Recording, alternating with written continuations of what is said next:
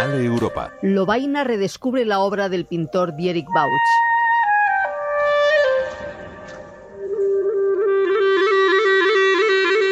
Las notas de un clarinete envuelven todos los recodos de la iglesia de San Pedro de Lobaina. The sound touches everything. El Only sound and sonido toca todo, solo el sonido y el aire pueden tocar todo aquí.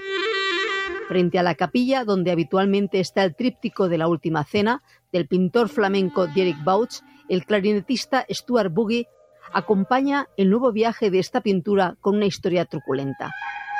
En 600 años, el tríptico de la famosa escena bíblica ha sido desmembrado en varias ocasiones. The inspiration is from the Derek Bout painting, where the wings of the painting have been La inspiración de esta obra es la lucha hasta llegar a la pintura donde están las alas del tríptico. Son muy controvertidas y han sido robadas y devueltas y se han visto obligadas a moverse muchas veces, While the center has stayed. mientras el centro permanece. Así que es como si las alas de la pintura estuvieran migrando, como un pájaro, que es una auténtica criatura migratoria. Ahora, Lovaina o Leuven, la ciudad en que Bauch realizó todo su trabajo artístico, recoge un macroprograma cultural para recuperar la figura de uno de sus pintores más populares, un auténtico creador de imágenes. Se puede ver en el Museo M de la ciudad belga hasta mediados de enero.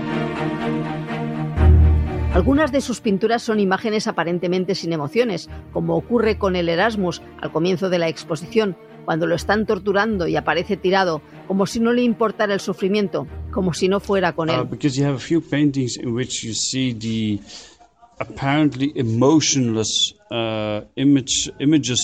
instance, El comisario de la exposición, Peter Carpro, nos propone redescubrir a este uh, pintor sorprendente de una forma curiosa, relacionando sus cuadros con la actualidad y con el mundo del cine. Un ejemplo es la lectura que hace de la obra La caída de los condenados.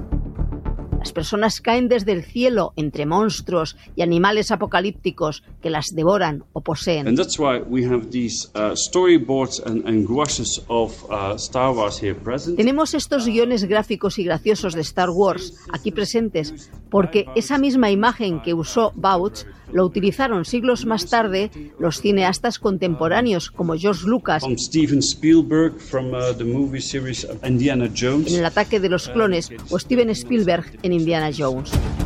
En una vitrina encontramos la imagen de la Verónica, mostrando el sudario con el rostro de Cristo.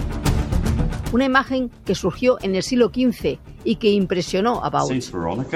Saint Veronica wiping um, the face of Jesus Christ during the Passion. Milagrosamente es una imagen que aparece cuando la Biblia decía que no se podían representar imágenes. Y es como un selfie, una imagen de Dios realizada por él mismo. No está hecha por un artista. Himself makes an image. He makes, in fact, a selfie. right? Había mucha demanda de estos cuadros. Bauch y su taller pintaron muchas imágenes devocionales con sus Cristos dolientes, uh, todos muy parecidos, trabajados casi de forma industrial.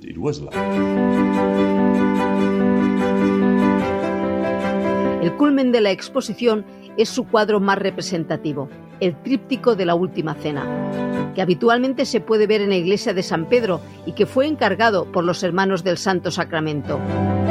La pieza destaca por su originalidad, como el hecho de que haya 17 personas en la mesa, los 12 apóstoles y cuatro miembros de la hermandad. Lo primero que llama la atención es que utiliza la perspectiva central. We're going to talk about landscapes. We're Todas las líneas van hacia el mismo lugar.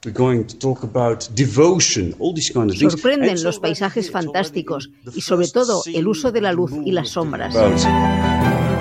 Carpro nos recuerda que aunque no descubrió ni el paisaje ni la perspectiva, fue uno de los que mejor utilizó esta técnica para su época.